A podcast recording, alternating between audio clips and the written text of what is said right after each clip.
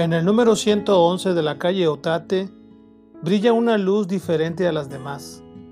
Si usted pasase por ahí, muy probablemente diría que es como cualquier luz de cualquier casa que se encuentra en esa calle y muy similar a la de cualquier otra colonia, manzana, lote o ciudad.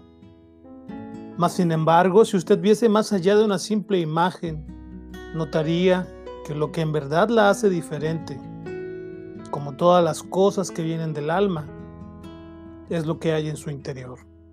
En el número 111 de la calle Otate hay un pequeño arbusto a la entrada y una maceta colgando a la altura de la cara.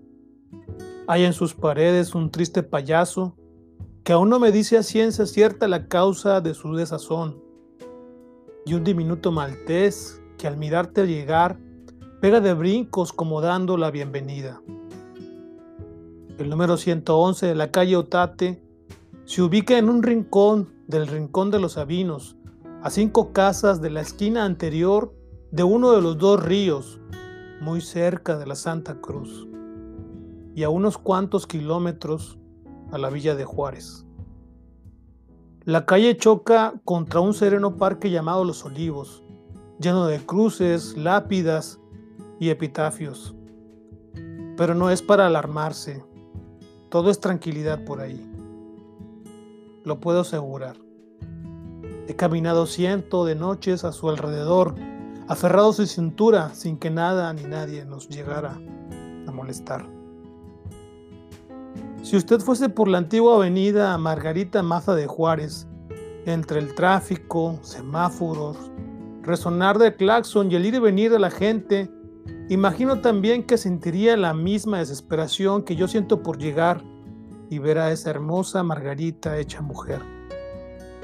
En estas épocas, dentro de sus muros, brillan también lucecitas palpitando como estrellas. Un enorme Santo Claus de lentejuela, un rígido pingüino que en ocasiones ha rodado sobre las escaleras, una flor de Nochebuena en el centro de la sala, un frondoso árbol decorado y velas con motivos para la Navidad. Aunque se parece mucho a muchas otras, en verdad que nada es igual. Ni la luna ni el sol. Y hasta las estrellas en la inmensidad parecen diferentes cuando la ves acurrucado a la puerta antes de entrar. En el número 111 de la calle Otate hay un bello tesoro dentro de sus muros, un hermoso diamante que adorna el entorno, una flor tan linda que llena el aire de su esencia y no te cansas de mirar.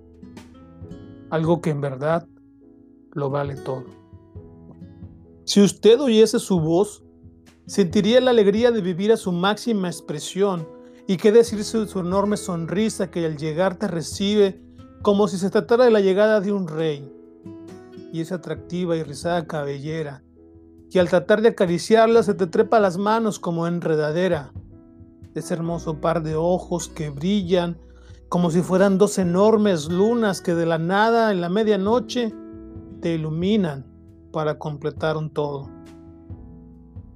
Desde hace siete noches, en el número 111, ha pesado tanto su ausencia. No se oye ya su risa ni su voz, ni se siente ese brillo ni el calor.